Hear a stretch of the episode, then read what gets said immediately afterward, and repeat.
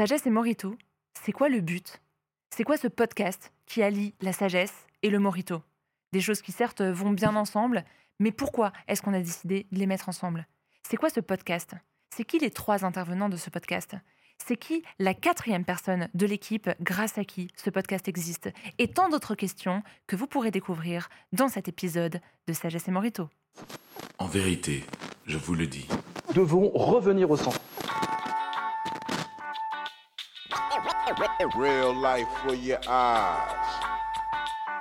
It is like a finger pointing away to the moon. Bonjour, bienvenue dans Sagesse et Morito, le podcast où le monde et nos convictions s'interrogent, s'enrichissent, se critiquent à la lumière de la sagesse biblique.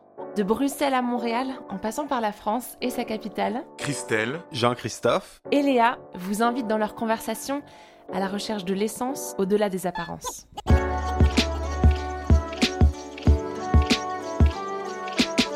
Vous écoutez un épisode de Sagesse et Morito, un podcast indépendant à la recherche du sens et de l'essence au-delà des apparences. Tout cela, c'est grâce à votre générosité. Alors pour nous soutenir, rendez-vous sur Tipeee et Patreon. Voyez les liens en description ou directement sur Spotify. Bonne écoute Bonjour chers auditeurs et auditrices de Sagesse et Morito, ça y est, on revient pour une nouvelle saison. Yes! Merci, je veux plus d'enthousiasme dans la salle. bien content, là. Et donc ici c'est Léa accompagnée de euh, Jean-Christophe et Christelle. Yes. Euh, alors les garçons, ça vous fait quoi de rempiler pour une sixième saison? Euh, vraiment excité de recommencer une nouvelle saison. Euh, la dernière fois qu'on était euh, ensemble pour enregistrer, c'était au Québec euh, en août dernier, en août 2022. Ouais. Et euh, les gens, des fois, ils savent pas. hein, ils me parlent des épisodes. Ah oui, l'épisode cette semaine et tout. Mais Je l'ai enregistré il y a quatre mois. attends. C'était lequel? Mais euh, tout au long de l'année, hein, on a des nouveaux thèmes qui, qui nous viennent en tête, des idées d'émissions. On est tout obligé de mettre ça dans une petite boîte. Et enfin, euh, là, on va pouvoir en parler. On va pouvoir sortir le fruit de notre travail. Donc, très excité. Et toi, Christelle, qu'est-ce que t'en dis là de Euh, rempiler la sixième fois pour euh, des enregistrements de Sagesse et Morito Je suis super content et puis euh, je dois avouer que quand l'aventure Sagesse et Morito a commencé il y a quelques années, c'était en 2019 en fait, euh, juste avant la pandémie. hein.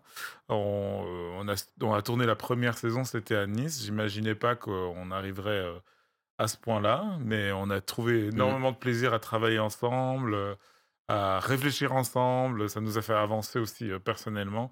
Et puis, euh, c'est vraiment émouvant de rencontrer euh, plusieurs de vous qui nous écoutez, certains avec beaucoup de fidélité, et, de, voir qu'on peut rentrer dans une, conversation plus large que nous trois. Donc voilà, euh, chers auditeurs et auditrices, peut-être que vous ne le savez pas, mais on a effectivement cinq saisons derrière nous. Si vous ne les avez pas écoutées, euh, ben, on vous invite à aller le faire euh, après cet épisode. Mais cet épisode-là nous lance un peu dans les saisons. Ça permet de se représenter, de présenter les thèmes et puis euh, de pouvoir aussi euh, vous dévoiler les coulisses euh, de l'émission. Et en filigrane, de se poser la question, mais Sagesse et Morito, c'est quoi le but? Hmm. Effectivement, un podcast où on postule que la sagesse biblique nous aide à retrouver le sens. Le sens, c'est-à-dire la direction où l'on va et le sens que l'on met aux choses. Donc sans plus tarder, je, je- je- je lance une première question.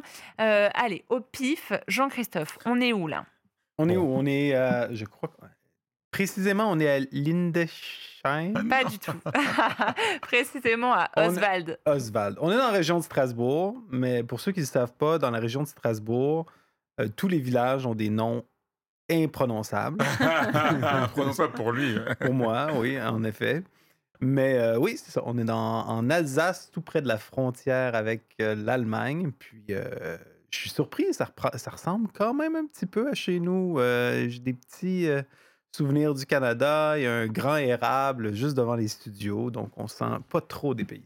Et justement, les studios, c'est lesquels? Ouais, on est dans les studios d'une entreprise qui s'appelle Ici Marin et qui euh, euh, fonctionne depuis quelques années, euh, diffuse euh, en général du contenu pour le web, mais aussi pour euh, les entreprises euh, qui, qui veulent faire des clips et des présentations. À la base, c'est via via euh, des connaissances et puis le, le- le directeur de cette, euh, de cette entreprise entendu parler de Sagesse et Morito. On- Et puis Isimara produit aussi un autre podcast hébergé par Imagodei qui s'appelle Décrassage. On vous invite à le découvrir euh, sur imagodei.fr ou sur euh, d'autres plateformes. Et euh, donc voilà, on a été très bien accueillis. On passe ici euh, euh, une semaine, grosso modo, là, à Mhm. Strasbourg. en- Cédric, Exact. le patron, nous a fait des euh, genres de pizzas alsaciennes hier. Les flamencuches. des Flamencuche, tartes ouais. flambées. Euh, ça. ça ressemble pas à des tartes, les amis. Ça ressemble à des à des pizzas à pâte très mince, mais c'est pas du mozzarella qu'il y a dessus, c'est comme du fromage euh, Oui, parce que français. du coup, on a appris euh, qu'au Québec, les euh, tartes flambées, ça se fait avec de la mozzarella. On n'y bah, croyait pas. que, Chers amis euh, alsaciens, bouchez vos oreilles. Non, hein. mais c'est qu'il y a un resto pseudo-alsacien à Montréal, mais ils font du, de la choucroute euh, affreuse, tartes flambées. euh, À la mozzarella. Euh, ouais, c'est ça. c'est pas équivalent.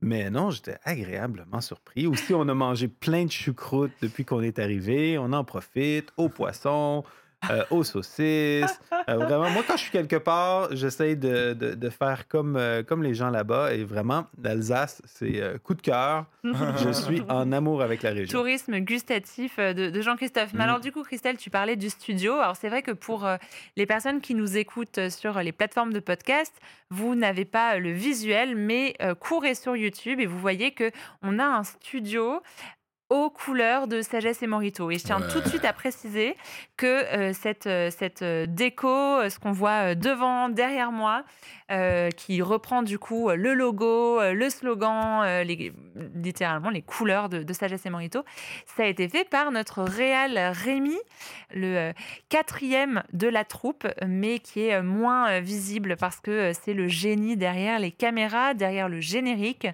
derrière tous les montages sonores et vidéo de nos podcasts Sagesse et Morito.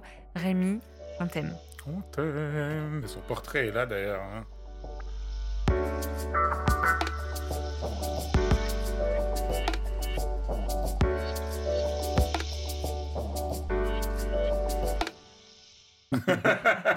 Oui, donc on a derrière nous, euh, puis vous allez les voir défiler tout au long de la saison, ceux qui écoutent sur YouTube, euh, des amis du podcast, euh, des invités, des collaborateurs, des gens qu'on a cités ou des choses qu'on a citées.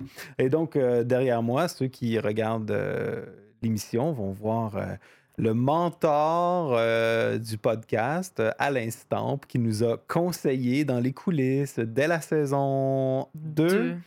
euh, qui est venu nous aider à parfaire l'émission. Donc, euh, une des raisons pourquoi vous voyez que chaque épisode, chaque saison est un peu meilleure que l'autre, que la précédente, ben, c'est grâce à lui. Alors, comment est-ce qu'on fait pendant une année pour créer une saison de Sagesse et Morito? On a beaucoup de réunions. Trop. Trop, trop. Non, je pense qu'on on va devenir de plus en plus efficace, là, mais là-dessus, on a quand même plusieurs réunions. euh, où euh, on va, euh, en, en- en amont, on va déterminer c'est quoi le thème général de la saison. Puis après ça, on va se faire un genre de, de cadre pour chaque épisode. On va faire des propositions d'épisodes. On va utiliser le même modèle pour chaque épisode. Puis de notre côté, on va travailler au niveau de, la recherche, donc euh, les lectures, puis euh, écouter des podcasts, écouter des films, lire des articles. Puis euh, ayant en tête notre saison, ben, on colle des idées, des sujets, des thèmes, des statistiques. Puis, puis on arrive à Strasbourg avec plein d'ingrédients. Puis c'est ici qu'on fait la, la, la- Attends, la- oui. ouais, Ouais, la cuisine finale. Et justement, la, la cuisine finale, même si elle avait des odeurs de tarte flambée et de choucroute, concrètement, elle a ressemblé à quoi ces, ces derniers jours quand on s'est retrouvés avant euh, d'arriver euh, au studio? Ouais, parce qu'il faut euh, que nos auditeurs sachent qu'on se retrouve pas juste au studio, on commence à enregistrer comme ça, non? Si seulement. C'est pas trop possible. Euh, on s'est retrouvé quelques jours avant euh, notre session d'en- d'enregistrement. En fait, on s'est retrouvé même une semaine à l'avance parce que euh, Mm. faut savoir qu'avant cette session, on a passé euh, à peu près 4 ou 5 jours ensemble avec euh, d'autres amis de euh, l'association euh, Imagodei euh, qui venaient de, de plein d'endroits euh, de France et d'ailleurs. Et puis voilà, on, a, euh, on est venu du sud de la France. On a fait 8 heures de train, quelque chose comme ça. Hein 8h15. je crois que c'était le, mon trajet de train le plus long de ma vie. Mais très bien. on a passé aussi quelques temps avant de commencer à enregistrer. Euh, on a vu nos familles, puisque euh, mon épouse et euh, mon bébé euh, ont fait le voyage avec nous. Puis on a vu la femme de Jean-Christophe. Mhm. Et puis surtout, le mari de Léa, David, qui lui a fait une grosse surprise en lui rendant visite à Strasbourg. Donc ça nous a vraiment bien mis en condition avant, de Optimal. avant de pouvoir enregistrer. Donc Ouais, ça, c'était ça. ça, c'était vraiment c'est l'entrée. Et on va puis dire on, ça. on a, on a du coup euh, beaucoup euh, discuté avec, euh, avec Rémi, passé des temps de resto, de balade. On- C'est vrai que pendant une année entière, on est juste en visioconférence. Ouais. On prend notre pause café, mais à des milliers de kilomètres d'écart les uns des autres. Donc Mhm. là, quand même, on en a profité pour se faire, se faire des, des, des- des- des petits moments off et Ouais. puis de, de mélanger en fait hein, la pause café qui peut être la pause. Ah, au fait, dans tel épisode, on fait quoi déjà? Et puis Ah, ouais. de discuter tous les quatre et, euh, et- et bien en profiter. Et de nous disputer un peu, il faut dire. Oh, ouais, hein. oh, Parfois, ouais, on se dispute, on n'est pas d'accord sur certaines choses. Oui, et d'ailleurs, euh, est-ce que euh, est-ce qu'on on fait semblant d'être amis euh, dans euh, les podcasts euh, Sagesse et Morito et qu'en fait, à l'extérieur, on ne se supporte plus? Ben non, on s'entend miraculeusement, on s'entend encore très bien, même bien mieux. Euh, surtout vu les circonstances. C'est tout le temps. euh, tu décris bien, là, c'est excitant d'être ensemble, c'est le fun d'être ensemble, c'est stimulant, mais c'est ô combien épuisant euh, le régime qu'on a chaque année. On dirait chaque année, on anticipe, puis quand on est dedans, on est excité de faire les épisodes, mais on est comme Ah Pourquoi c'est si dur? pourquoi c'est si dur? Pourquoi est-ce qu'on fait, on se fait aussi mal? On devrait faire moins d'épisodes l'an prochain? Mais vu- les, les contraintes de faire un vrai podcast international, euh, puis par souci hein, pour la planète, on ne veut pas prendre l'avion pour rien euh, quatre fois par année. Puis de toute façon, ça serait très difficile à financer comme podcast.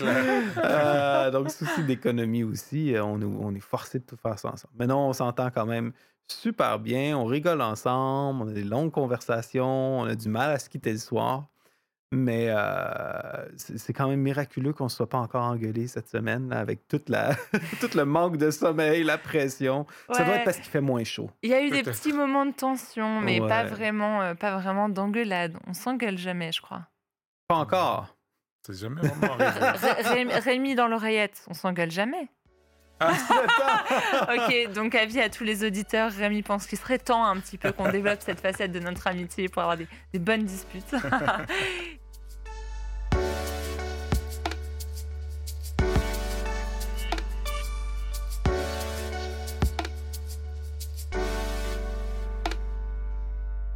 Nous avons donc la chance en fait d'être euh, d'être dans ce studio.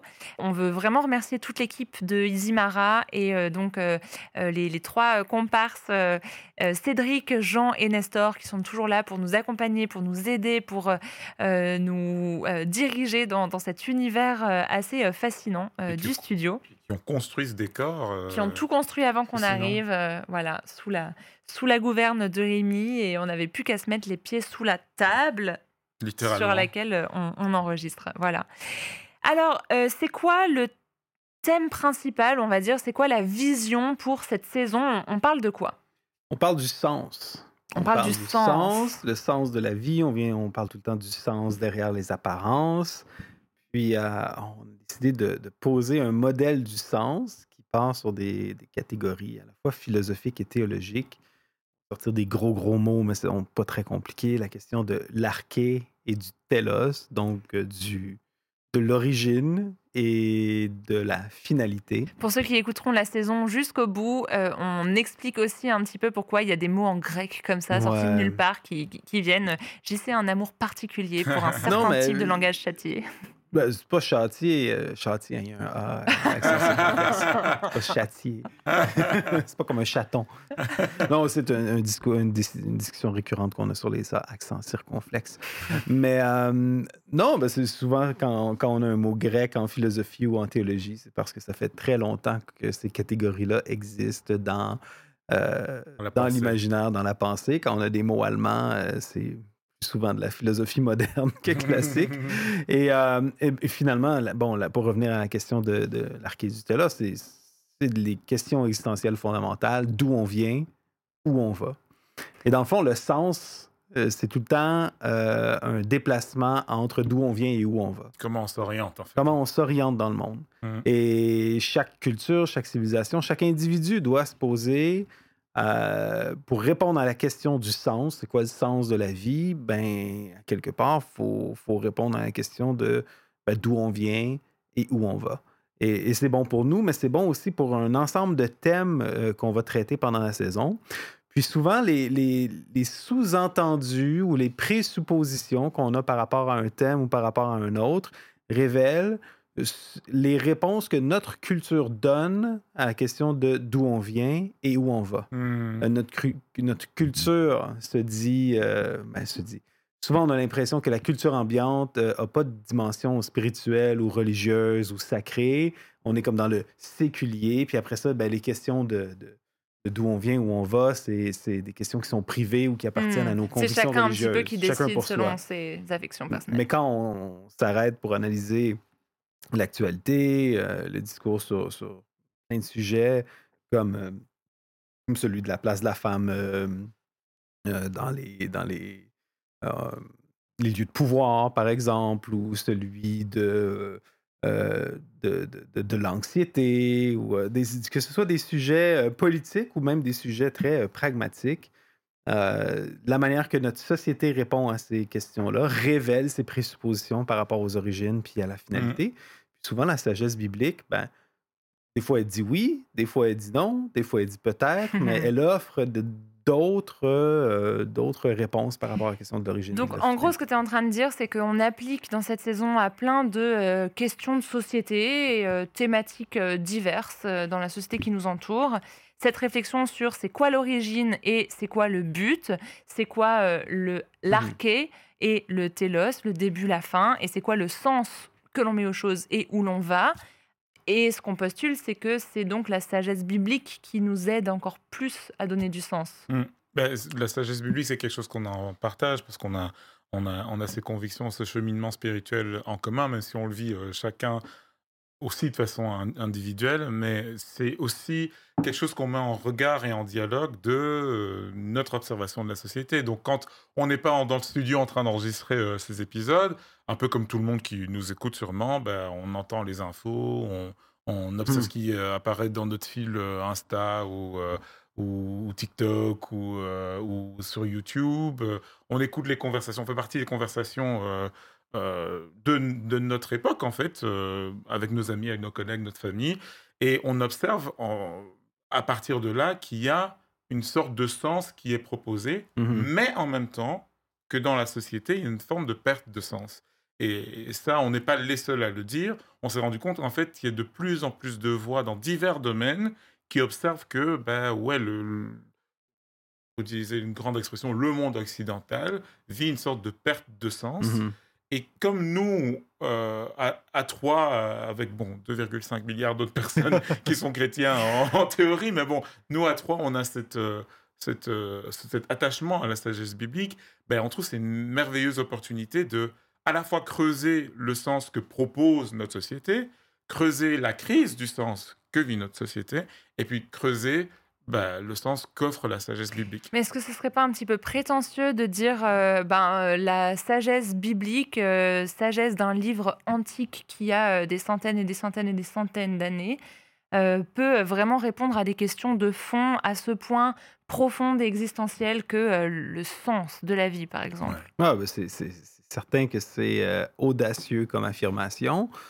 Euh, en même temps, je veux dire, tout le monde est à la recherche de sens. Tout le monde, à quelque part, doit faire un, un pas de foi. Euh, mais de l'autre côté, euh, je dirais que, la conception de ce qu'est la Bible dans la conception chrétienne, c'est que elle révèle à la fois euh, l'origine de l'homme, puis la finalité de l'homme, parce qu'elle vient de Dieu et elle pointe vers Dieu. Donc, je veux dire, si l'univers est apparu par accident, ça aussi c'est un acte de foi, hein, de dire qu'à un moment dans, dans, dans, dans le temps, il n'y avait pas d'univers, il n'y avait rien, l'univers est apparu de nulle part, euh, la matière s'est euh, coagulée, elle s'est complexifiée, elle a donné la vie, puis euh, ben, tôt ou tard, elles vont toutes disparaître. Hmm. Euh, C'est aussi un acte de foi. Puis je pense que la, la grande majorité des gens ne souscrivent pas à cette vision du monde. En fait, souvent, même les visions du monde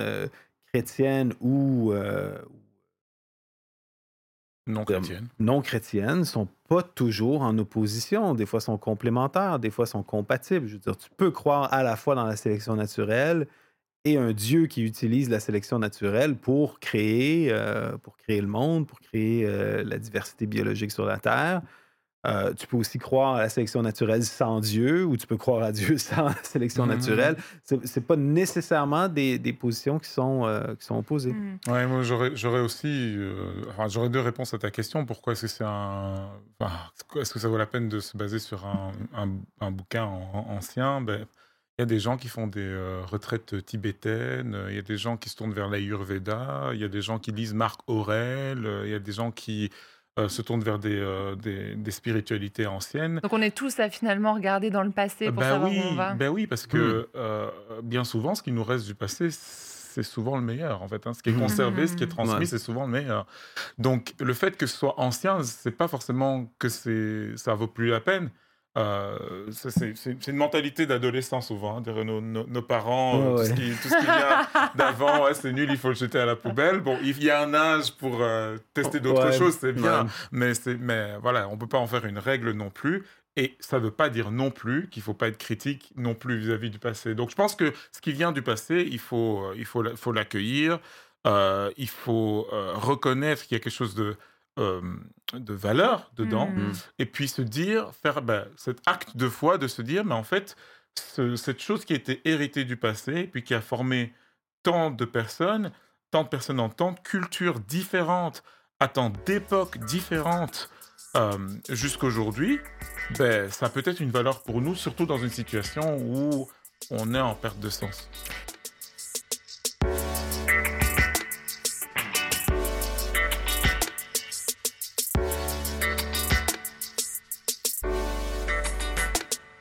Alors euh, JC a envie d'intervenir. Oui, puis ce que je rajouterais aussi, c'est que nous, on propose cette perspective-là parce que ça, ça fonctionne pour nous dans nos vies. On ne veut pas l'imposer à personne, mais je suis persuadé que euh, peu importe nos convictions euh, sur l'origine, sur la finalité des choses, euh, de étudier cette perspective biblique-là, ça nous aide aussi à voir, si on n'est pas chrétien, par exemple, en quoi on croit. Est-ce que certaines choses sont compatibles? Est-ce que certaines choses sont en opposition? Puis d'avoir conscience que oui, on a des présupposés qui souvent ne sont pas dits euh, dans les médias, en société. On ne se pose pas ces questions fondamentales-là.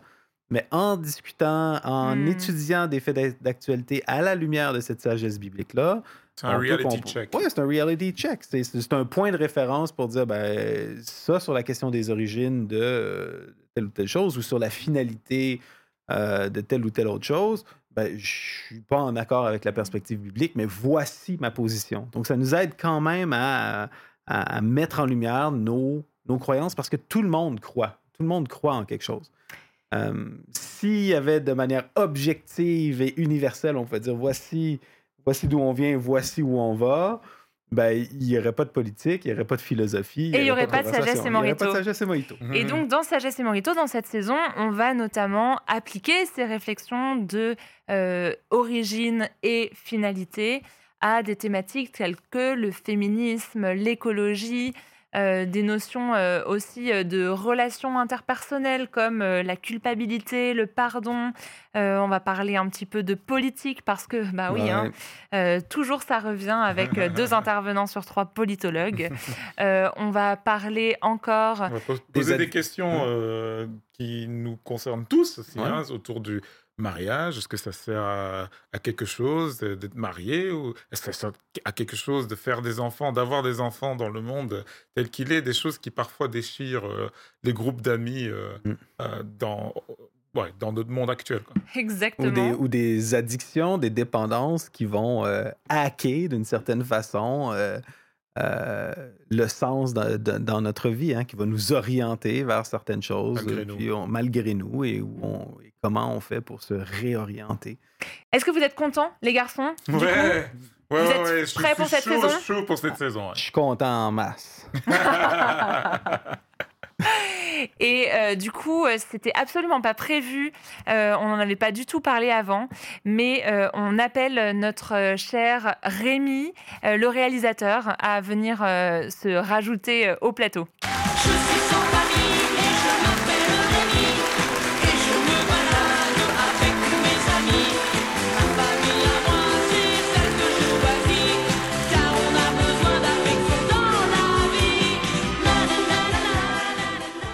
J'avais trop vu venir le truc parce que ce matin j'ai fait une petite crise d'ego comme ça. Les gars, ne parlez jamais d'Ouam. Et, euh, ouais, non, je sais pas quoi dire. Je suis tellement content de faire ce podcast avec vous, les copains. En fait, il y a un truc qu'ils ont pas dit, les auditeurs, c'est que là, on est le dernier jour de tournage. J'ai le droit de spoiler, non Ouais, ouais, tu Ouais, vois, c'est pas ouais, grave. On est le dernier jour de tournage, on a passé là, on a presque passé deux semaines ensemble.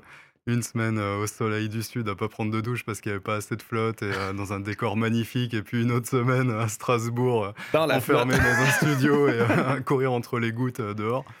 Et euh, mais qu'est-ce qu'on est bien ensemble, on, on se marre trop, on a des discussions de ouf, c'est trop deep. Et euh, et il y a beaucoup, beaucoup de- d'amitié entre nous, euh, d'amour, on peut dire ça, c'est de l'amour euh, Je pense fraternel. Et, euh, et ouais, j'espère, on espère vraiment que ça se, ça se sent euh, pour vous, euh, les auditeurs et les, et les regardeurs euh, sur YouTube. Quoi. En tout cas, on fait tout pour. Et, euh, et voilà, on espère que vous allez kiffer cette saison. Ouais. Autant qu'on a kiffé euh, de la faire, là, de la tournée, et puis autant qu'on va kiffer euh, avec Léa de, de la post-produire euh, dans les mois qui viennent. Voilà, merci, euh, merci, vous êtes trop chouettes. Hey, merci Like a Rémi. finger pointing away to the moon.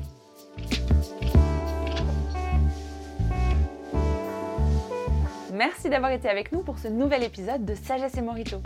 Vous pouvez nous retrouver sur imagodei.fr, toutes vos applis de podcast. N'oubliez pas de vous abonner et de nous mettre euh, un petit pouce bleu ou quelques étoiles.